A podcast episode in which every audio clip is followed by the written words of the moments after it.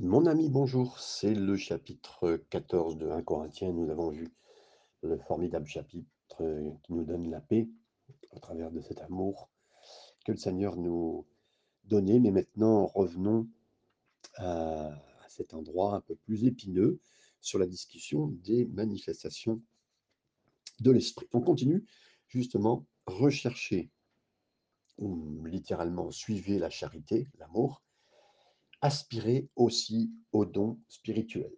Donc là, il nous est demandé d'aspirer. Donc, euh, euh, le fait que certains abusaient des, manifestations de l'esprit, Paul n'a pas dit à l'Église de rejeter les dons spirituels, n'a pas dit non plus de les nier, de les renier, mais il a dit de les désirer, donc aspirer. Euh, et c'est, je vous dirais, c'est pas parce que vous avez vu quelqu'un mal conduire en voiture que ça vous a donné de dire je ne conduirai plus en voiture. Non, vous avez dit ben, je choisirai de bien conduire. C'est une utilisation appropriée qu'il faut faire et pas une suppression. Il y a des gens qui, bien sûr, ont fait des mauvaises choses dans les églises. Vous les avez entendus, vous avez vu, mais c'est pas toujours. Et le Seigneur avait prévu quelque chose de très beau avec les dons spirituels. Et je veux le croire, même plus que vous le pensez. Et donc, euh, à nous de rentrer dans ces plans, mais pas dans les choses qui ont été mal faites, malheureusement euh, que ces mauvais euh, exemples soient gommés de nos têtes. Et de même, l'église de Corinthe avait un problème quelque part de mauvaise conduite, hein, on va dire. Ils avaient abusé des manifestations de l'esprit, ils avaient mal compris les principes du ministère. La réponse n'était pas de renier cette œuvre de l'esprit, mais d'utiliser correctement les manifestations. Donc, la réponse, c'est pas d'abandonner suite aux abus, mais de bien comprendre. Et Paul insiste sur ce chapitre et euh, cette question qui est importante. Donc, la suite du verset premier, bien sûr, mais surtout à celui de prophétie. Donc, désirez les manifestations de, de l'esprit, dit Paul, mais spécialement, vous devriez avoir, euh, de, avoir l'envie de partager le cœur de Dieu, c'est-à-dire de prophétiser. La suite du verset 2, en effet, celui qui parle en langue ne parle pas aux hommes, mais à Dieu. Peut-être que vous avez été dans des réunions où euh, quelqu'un s'est levé et a prononcé un discours en langue, a parlé en langue. Et euh, ensuite, euh, ce qui devait suivre, normalement, était censé être l'interprétation, mais ça a été un mot à l'église. Je ne crois pas du tout à un tel événement soit une bonne compréhension des langues. Euh, Quand on entend quelqu'un parler en langue, il parle à Dieu. hein, euh, et Paul dit que la véritable interprétation des langues ne sera pas adressée aux hommes, mais à Dieu. Donc, quelqu'un qui a parlé en langue, même sous l'action de l'esprit, qui a reçu même quelque chose de Dieu, ça sera effectivement, il donne une louange à Dieu, il donne une parole à Dieu, il donne un mot à Dieu, hein, et parcourez le livre des actes, vous verrez que les prophéties consistent avec des paroles prononcées à l'assemblée, euh, tandis que les langues et l'interprétation, elles consistent en des louanges à Dieu, et c'est toujours été comme ça que ça a été présenté dans la parole de Dieu, donc il y a une méconnaissance euh, particulière dans certains milieux pentecôtistes qui euh, sont acharnés à dire il y a un parler en langue, il faut une il faut une traduction. Mais en fait, c'est une traduction de la louange qui est faite à Dieu ou de la parole qui est donnée à Dieu. Je te remercie parce que tu as fait ça, ça, ça, mais c'est pas du tout comme on l'entend aujourd'hui. Donc la suite de notre verset, car personne ne le comprend et c'est en esprit euh, qu'il dit des mystères. Donc dans Romains 8, Paul dit qu'il y a des fois que quand l'esprit prie au travers de nous, il prie à travers de nous, au travers de, ce que nous avons, euh, des moments difficiles, et que nous, nous prions par des soupirs euh, qui ne peuvent pas être prononcés, hein, comme il le dit dans Romains 8, 26. Vous avez déjà été dans un endroit de votre vie où ça a été compliqué pour vous, vous ne savez pas comment prier, ou puis vous avez commencé à, soupirer, à dire Seigneur, je ne sais pas. Et vous savez, des gens, des fois, prient pour obtenir un, un travail, mais ils ne savent pas exactement si c'est la volonté de Dieu pour obtenir ce travail qui est particulier. Bah, ça pourrait être une catastrophe pour eux. Pourtant, euh, ils veulent prier dans ce sens-là, alors, ou une distraction pour eux, ou peut-être gagner plus d'argent, mais ils perdraient leur passion pour le royaume de Dieu. Donc, qu'est-ce que je fais? Souvent, je ne sais pas prier, je laisse juste l'esprit prier à travers moi et c'est des soupirs, ou peut-être même dans une langue inconnue parce que l'esprit comprend parfaitement, heu, ce qui est un mystère pour moi et comme je laisse prier à travers moi, je sais que je prie selon la volonté de Dieu. Nous continuons. Le verset 3, celui qui prophétise au contraire, hein, parle aux hommes. Donc la prière, le langage de la prière ou heu, les manifestations de langue, heu, est vers Dieu et la prophétie par contre, elle est dirigée vers les gens. Vous voyez bien la bien la comment dire? L'explication est donnée. Prière en langue vers Dieu, compris par Dieu et heu, la prophétie tournée vers les hommes. Voilà, donc c'est c'est clair, c'est bien spécifié ici, c'est bien aussi avancé. Si je vous ai avancé des choses, c'est que, il y a une contrepartie biblique, hein, il y a toujours une explication biblique. La suite du verset 3 heu, donc qui parle aux hommes, les édifie, les exhorte et les console.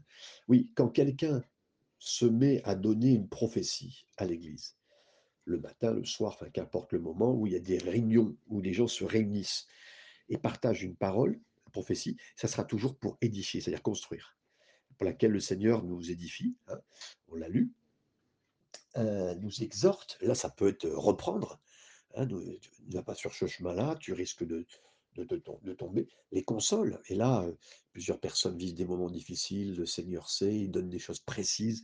C'est presque comme une parole de connaissance, mais précise et les gens savent que voilà, le Seigneur les comprend. Et donc il y a un réconfort. Et donc oui, il nous fait avancer pour nous réconforter, exhorter ou, édifier. Ça enveloppe dans les bras d'amour du Seigneur. C'est ça, la prophétie. La suite du verset 4 celui qui parle en langue s'édifie lui-même. Alors, donc là, écoutez bien, important, celui qui parle en langue s'édifie lui-même. C'est-à-dire notre foi s'édifie, bien sûr, quand on étudie la parole de Dieu, Romains 10, 17, mais la foi se construit aussi au travers de saisons de prière. D'accord? Notre foi augmente, on augmente notre foi. La foi se construit aussi par notre moment d'adoration, de louange. Dans Jude 20 et dans 1 Corinthiens ici, on nous dit que la foi s'édifie en priant en langue. Est-ce que vous êtes déjà des moments sentis abattus, brisés, effondrés? Et là, c'est une arme puissante dans l'arsenal du Seigneur pour nous, un outil, dans la boîte à outils, entre guillemets, que le Seigneur nous a donné. Une des applications, heu, entre guillemets, heu, que le Seigneur a mis en place dans nos vies, dans ces moments-là, c'est prier dans l'esprit, prier dans l'esprit, prier en langue. Utilisez cette langue de prière et regardez votre foi grandir particulièrement. La suite du verset 4, si on a dit ici qu'il s'édifie, lui-même, mais celui qui prophétise, il édifie l'Église. Et là donc là, la suite, bien sûr, celui qui prie dans l'esprit édifie sa foi, ça a pas d'impact sur les autres personnes, heu, sauf si c'est accompagné d'une interprétation. Interprétation de sa parole à Dieu, de sa louange à Dieu, de ce qu'il a dit à Dieu, hein et hem, on est bien d'accord? Donc cependant, la prophétie exprime le cœur du Seigneur par des paroles d'édification, d'exhortation, de réconfort et ça, a un impact puissant sur les autres. Verset 5. Il dit: «Je désire que vous parliez tous en langue». Alors, heu, que vous parliez tous en langue, heu, c'était le point. Vous vous rappelez ce qui été dit dans 1 Corinthiens 12, versets 29 et 30? «Sont-ils tous apôtres? Sont-ils tous prophètes? Parlent-ils tous en langue?» heu, la réponse implicite étant non, ils ne parlaient pas tous en langue.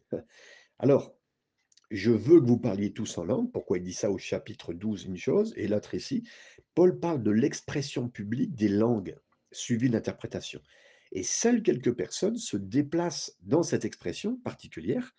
hein. Il parle de l'usage privé, personnel, dévotionnel des langues, qui est accessible à tous. hein. Je veux que tout le monde parle en langue. Jésus a dit que l'un des signes de ceux qui croient est qu'ils parleront de nouvelles langues. Marc 16, 17. On vient de le voir assez récemment dans le livre de Marc au dernier chapitre.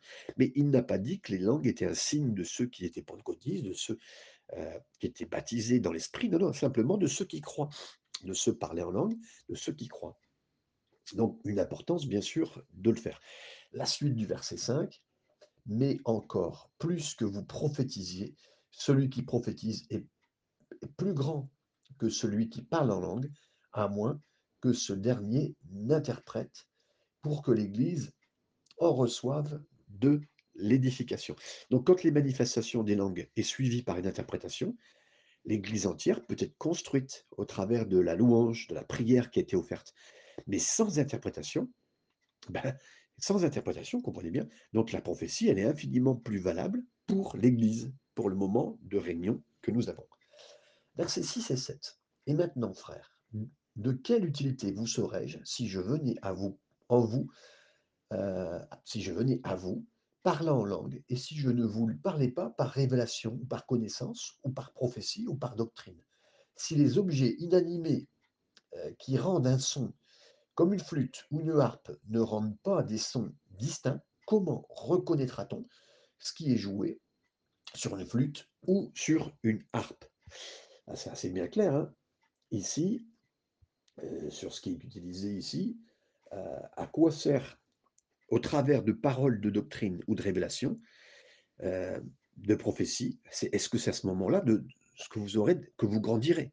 Paul dit, si je viens en disant des mots que vous ne pouvez pas comprendre, ça vous sera d'aucune utilité d'écouter donc quelqu'un qui joue des notes au hasard hein, sur, sur un instrument de musique.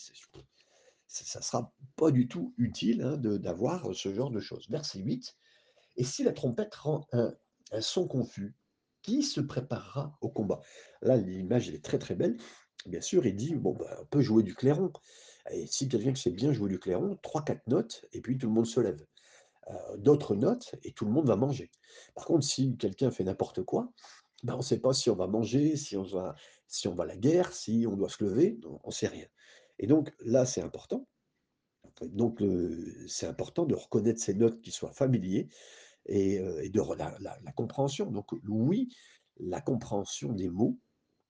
donc là, c'est la bonne compréhension des mots qui fait avancer. Et donc, oui, il y a des gens qui ont cru qu'aujourd'hui, dans l'Église, il fallait même le gars la louange, la personne qui parlait, ou même des fois des prédicateurs, ils donnent des, paroles en langue comme ça. Ça fait, ça fait juste spirituel, c'est tout ce que ça fait. Ça change rien du tout dans la vie euh, dans la vie spirituelle euh, présente de l'époque et du moment, et des gens qui écoutent, parce que ça fait, ça fait juste croire que la personne qui vous donne ses paroles en langue, là, devant tout le monde, elle est plus spirituelle. Mais c'est qu'une apparence. Hein, c'est un, excusez-moi, hein, c'est un dindon qui, qui, fait du bruit, là, ou c'est un pan qui sort la, roue dans son dos. Donc, c'est pas du tout le but, c'est pas ce que le Seigneur nous demande de faire. Verset 9, nous continuons. De même, vous, si par la langue, vous ne donnez pas une parole distincte, comment saurait-on que ce que vous dites Car vous parlerez en l'air. Je venais de vous dire, hein, ceux qui euh, peuvent parler comme ça, c'est vraiment une parole en l'air. Euh, Paul dit que celui qui prononce des mots qui n'ont aucune signification pour l'auditeur, bah, il parle simplement en l'air. C'est simple, mais c'est clair. Et je le répète euh, à qui veut l'entendre, hein, ou moi-même, j'ai cru à des moments que c'était important, mais c'est voilà, ça ne donne pas plus de, consistance ou d'avancement à qui que ce soit. Verset 10 à 11, quelque nombreuses que puissent être dans le monde les diverses langues, il n'en est aucune qui ne soit une langue. Si donc je ne connais pas le sens de la langue, je serai un barbare pour celui qui parle, et celui qui parle sera un barbare pour moi. Ici, euh, quand vous allez dans un autre pays, bah, les mots qui sont donnés ont une signification pour les gens qui vivent là-bas, mais ça ne signifie rien pour vous. Combien de langues sur cette terre? 7000. Donc il y a plein de, langues qu'on ne peut pas comprendre et ça n'a aucune signification pour nous. Essayez de regarder un programme télé avec une langue différente, vous verrez, c'est compliqué, mes amis. Verset, verset 12, de même, vous, puisque vous aspirez au don spirituel, que ce soit pour l'édification de l'Église, que vous cherchiez à en posséder abondamment. Vous êtes zélé pour une expression spirituelle ou pour des manifestations spirituelles? Pour ces manifestations euh, euh, spirituelles, ben, c'est vraiment bien, dit Paul. Et mais, mais cherchez le don de prophétie qui parle par l'esprit euh, dans un langage que tout le monde comprend. Des mots simples qui peuvent être comprises, qui vont édifier, qui vont réconforter, qui vont exhorter. C'est ça que Paul continue à dire et qui est tellement, tellement, tellement important. Chapitre 13. C'est pourquoi celui qui parle en langue prie pour avoir le don d'interpréter. Donc si on doit parler en langue devant tout un groupe, parce qu'on sent, vous savez, des fois, ah, le Saint-Esprit vient sur vous, ça arrive. Et donc, a parler en langue, ben, priez pour que vous donniez, vous, c'est vous le premier, l'interprétation de ce qui était donné. Et ça peut être votre louange, ça peut être votre adoration, ou ça peut être quelque chose que vous venez de recevoir quelque part intérieurement. Et là, je ne parle pas d'une parole, mais c'était une parole personnelle. C'était une parole personnelle. Donc, euh, que le Seigneur nous aide tous vis-à-vis de cette manifestation. Verset 14. Car si je prie en langue, mon esprit est en prière, mais mon intelligence, elle demeure stérile. stérile. Ah oui, parce que quand je prie en esprit, euh, je ne comprends pas ce que je prie dans mon esprit. Dans la partie la plus profonde de moi, dans le noyau de mon être, je construis quelque chose de miraculeux, de très beau, de profond, de puissant. Je ne comprends pas. Et ça, c'est important. Et donc, euh, mon esprit est en prière. Et par contre, là, mon, intelligence. Avez vu, il n'y a pas de distinction, il n'y a pas de découpe entre les deux, il n'y a pas de compréhension, mais il n'y a pas de perte de liberté non plus. C'est pas parce qu'on reçoit par l'esprit qu'on perd sa liberté. Verset 15, nous continuons. Que faire donc? Je prierai par l'esprit, mais je prierai aussi avec intelligence. Je chanterai par l'esprit, mais je chanterai aussi avec intelligence. Donc oui, Paul dit, je vais le faire. Mais il y a plein de gens qui, euh, disent, bah, si c'est pour moi, si cela édifie mon esprit, euh, je suis prêt à prier en langue. Ils pourraient demander même l'imposition des mains pour recevoir euh, ce moment euh, de, où le Saint-Esprit va descendre sur eux parce qu'ils n'ont jamais été baptisés en esprit, mais ils disent rien ne se passe. Ils disent j'aimerais bien qu'il se passe quelque chose en moi, mais il ne se passe rien, j'arrive pas. Mes amis, un enfant qui pour la première fois va parler, un bébé, c'est quoi ses premiers mots? Babebibobu, il ne dira pas des mots de compréhension, il ne dira pas des bons mots, mais il dira des premiers mots. Euh, soit il va se mettre à parler. Donc il faut une fois d'avoir confiance, je vais me mettre à parler. Mais des mots qu'on ne comprend pas. La première fois que vous êtes dans un pays, que vous apprenez même les mots, vous répétez les mots que vous entendez, les premiers. Je ne suis pas en train de vous dire qu'on doit répéter les parler en langue des autres, ce n'est pas le point. Mais quand on ne connaît pas, qu'on n'a jamais vécu, il faut se jeter quelque part dans la foi en disant Seigneur, si tu as prévu ça pour moi, ben, je veux parler en langue. Euh, vous savez, mes amis, euh, certains ont cru que c'était l'influence des autres qui faisait qu'on parlait en langue et qu'il y avait un parler en langue qui était dû à cause de l'influence des autres. Euh, je me rappelle, et je crois dans la Bible qu'il le dit, j'étais seul en Allemagne, euh, j'avais vécu il y a 2-3 ans euh, ma première expérience dans l'esprit, je n'ai pas revécu ça depuis. Et là, tout seul en Allemagne, à l'âge de 22 ans, dans ma petite chambre, ben, j'ai revécu quelque chose tout seul, en lisant un livre sur les dons de l'esprit et puis sur le parler en langue. Donc c'est revenu seul, et ça s'est manifesté seul, il fallait de la foi pour commencer à dire des mots, Seigneur, ça va me dépasser, je vais te parler à toi, je, vais dire des choses que je ne comprends pas, je vais montrer que tu es en train d'agir en moi, je suis connecté avec le ciel, avec l'éternité, je vais avoir une nouvelle langue qui prouve que je suis connecté avec le ciel, que ce qui me dépasse, que je ne comprends pas. Mais c'est ça, c'est Dieu. Donc, on veut croire que le Seigneur veut faire des choses avec nous, en nous, et donc, on ne met pas son intelligence de côté. Hein. Mais on, dit, Seigneur, je vais dans un domaine que je ne connais pas, je vais parler en langue, donc je vais commencer un premier mot euh, d'autre chose, ça sera peut-être une langue compréhensible, une langue des anges, qu'importe, qu'importe, un dialecte oublié, qu'importe. Je parlerai et le Seigneur fera ce qu'il faut avec cette langue. Verset 16. Autrement, si tu rends grâce par l'Esprit, comment celui qui est dans les rangs de l'homme du peuple répondra-t-il? Amen à ton action de grâce, puisqu'il ne sait pas ce que tu dis. Amen, c'est l'un des mots les plus connus sur cette terre. Il y a trois mots les plus connus euh, sur la terre, c'est Amen, Alléluia, Coca-Cola. Hein, donc, si vous n'étiez pas sûr, mais Amen, c'est l'un des, mots euh, compris par chaque croyant dans, chaque culture. Euh, et l'autre, c'est Alléluia, je vous l'ai dit, dans tout cas dans la culture chrétienne. Paul dit, s'il n'y a pas d'interprétation langue, comment voulez-vous que les gens disent Amen? Alors, pourquoi devrions-nous dire Amen? Amen, ça signifie littéralement ainsi soit-il. Ça veut dire, euh, quand ce mot-là était donné à ceux qui, par exemple, euh, du temps de, Néhémie, ils avaient fait des, taux d'intérêt exorbitants pour, euh, arnaquer leurs compatriotes juifs. Et quand on leur a demandé d'arrêter, les gens ont dit Amen, ainsi soit-il, que ça se fasse comme ça. Et ça a été fait comme ça, c'est là où vous voyez les premières fois où c'était dit Amen. Bénédiction, honneur, gloire et puissance, soit à celui qui est assis sur le trône, on dit les créatures, Amen. Les quatre bêtes, Apocalypse 5, 13 et 14, on commence à dire ça. Et les croyants corinthiens étaient aussi ceux qui disaient Amen quand la prière montait. Et c'est comme ça que ça doit se faire, mes amis. Si on croit la prière, si on croit la puissance de l'esprit.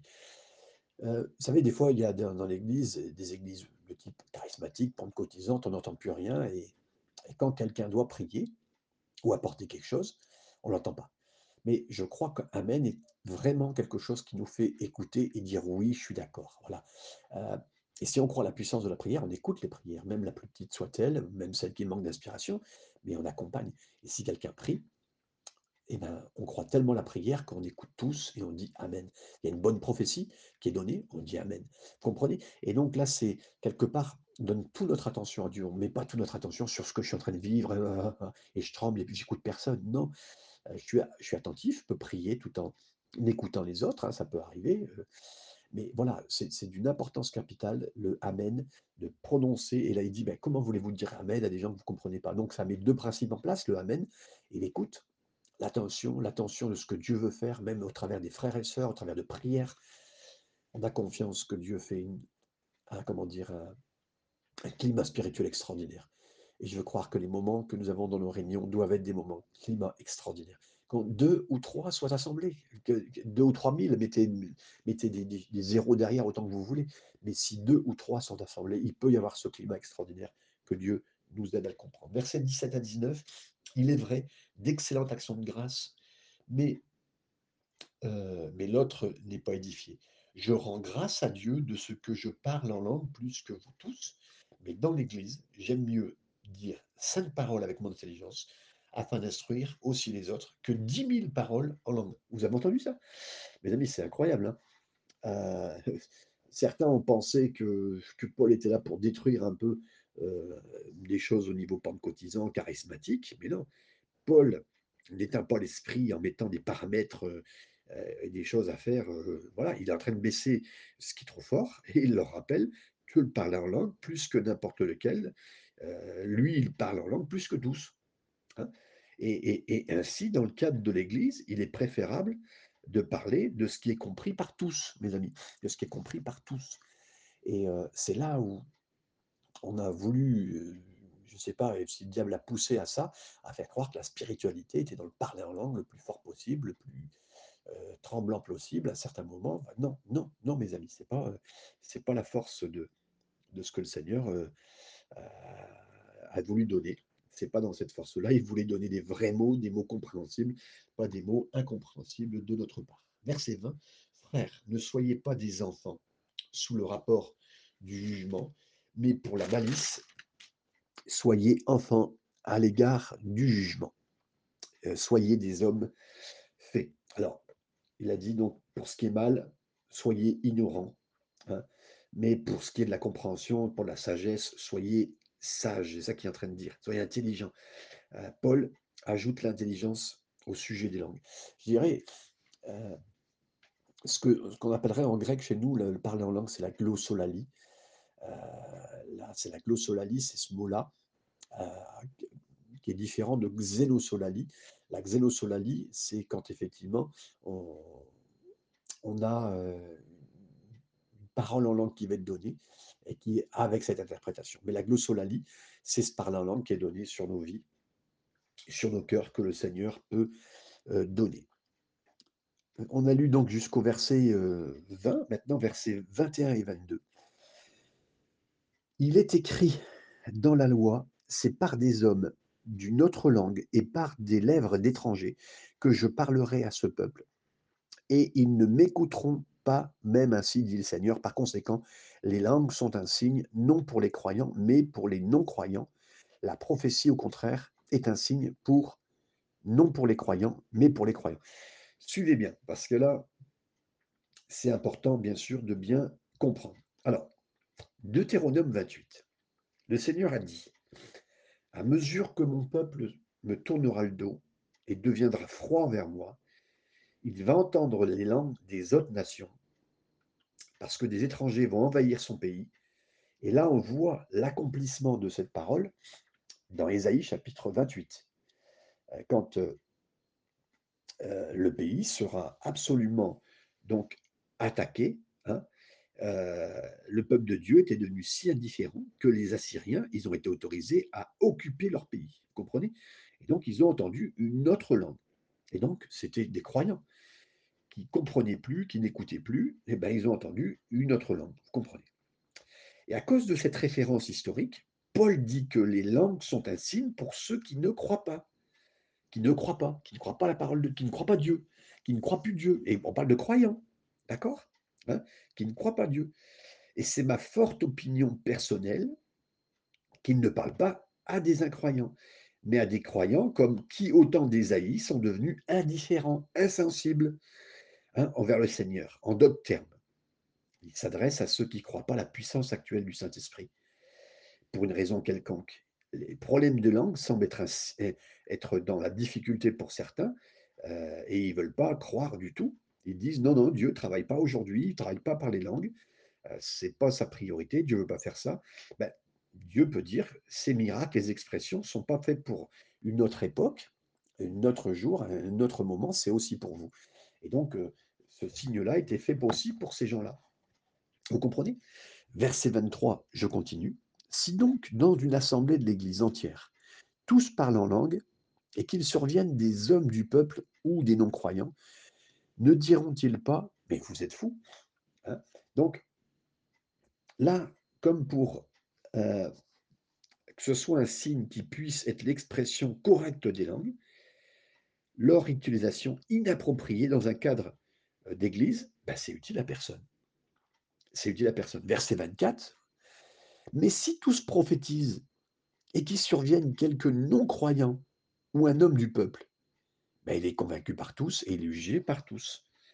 Donc, au contraire, si une prophétie elle est partagée, ou au travers d'une parole de Dieu, parce que c'est important, je répète toujours la parole de Dieu, une parole de Dieu, que quelqu'un donne une parole de Dieu, c'est-à-dire là même un sermon, et là je parle du, pasteur, l'ancien leader, ce que vous voulez, et eh bien là, mais ça, ça a complètement exposé, euh, ça expose la personne qui est nouvelle à ce moment-là dans l'Église et ils sont jugés par tous, aussi bien à cause de cette parole qu'elle là, cette parole de prophétie, aussi bien que par la prédication, ils sont complètement à nu quelque part.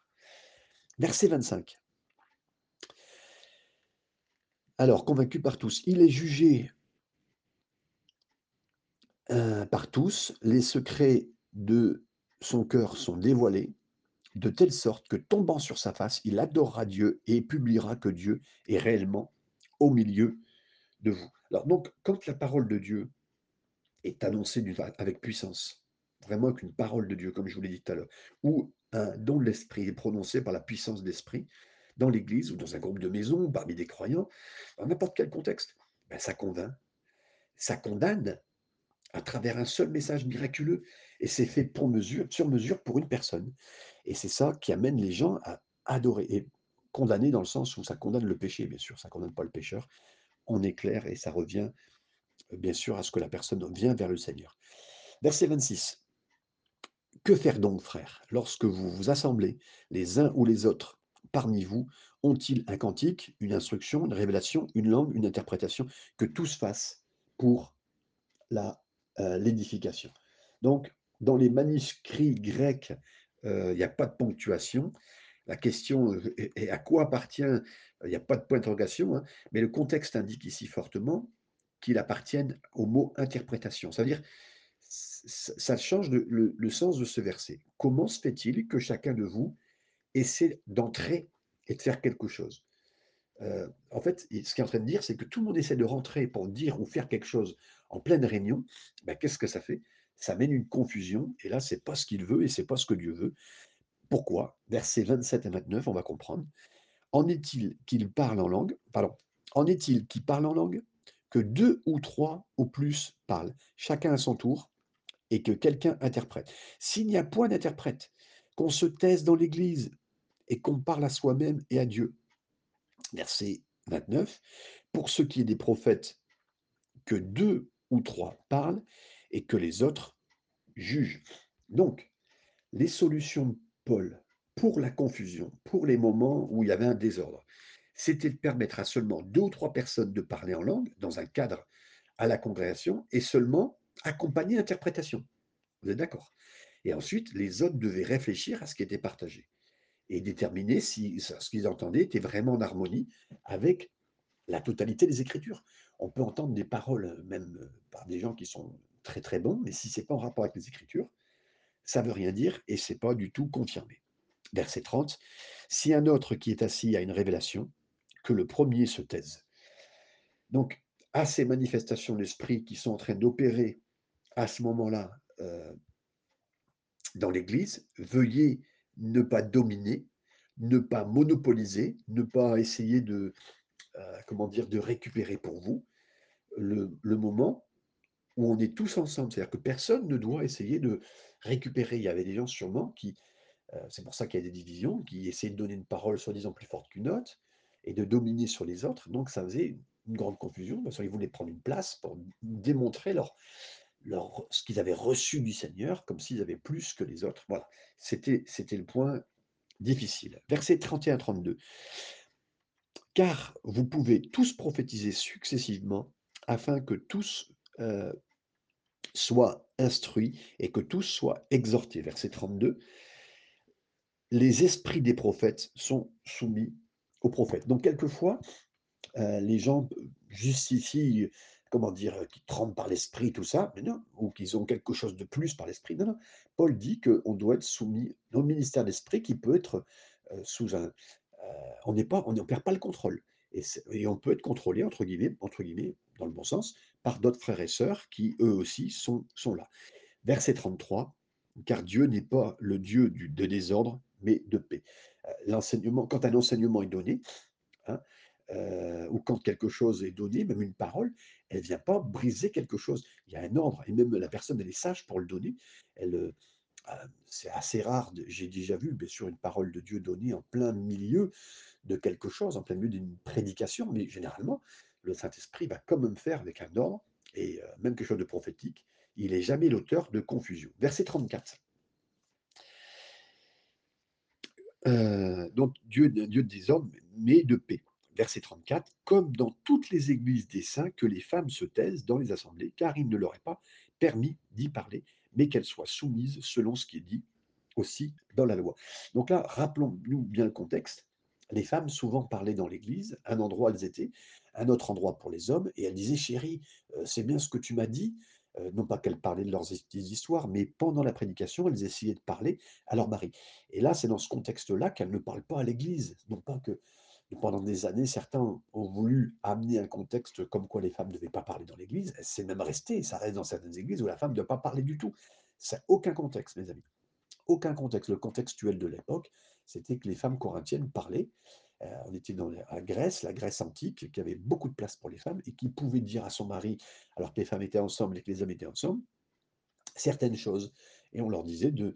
Donc là, Paul leur rappelait qu'il y avait déjà des ordres parce que certains voulaient prendre la place pour pouvoir prophétiser, donner un don, faire quelque chose, et en plus des femmes parler. Donc je ne vous dis pas le désordre. Donc là, c'est ce contexte, il est là pour dire, c'est pas l'endroit pour parler. Et puis après, mais qu'elles soient soumises selon ce qui le dit euh, la loi. Hein. Et puis, je continue, euh, puisqu'il est dit, si elles veulent s'instruire sur quelque chose, qu'elles interrogent leur mari à la maison. Là, c'était un point, donc je peux vous dire, les questions qu'elles avaient, elles pouvaient les poser à ce moment-là. Elles croyaient que c'était le bon moment pour le dire à l'église. Non, elles auraient dû le poser à la maison. Une question qui est importante, mes amis, c'est quand on a une question même spirituelle, demandez, et là je parle aux sœurs, demandez à votre mari. Ne demandez pas au pasteur, ne demandez pas à un ancien de l'église, c'est au mari de trouver les réponses pour vous. C'est à lui que vous devez chercher, demander les réponses. C'est lui qui doit les demander au Seigneur. Ça, c'est un principe important, afin que euh, que l'autorité du mari qui était donnée dans le bon sens, hein, et de toute façon, c'est euh, regardez ce que la parole de Dieu vous dira, mais soit donnée à, votre mari, qu'il aille chercher dans la parole de Dieu les réponses dont vous avez besoin. Et je dirais même, si votre mari est inconverti, euh, posez-lui des questions, même vis-à-vis de la Bible, et, vous cherchez à vous soumettre au Seigneur.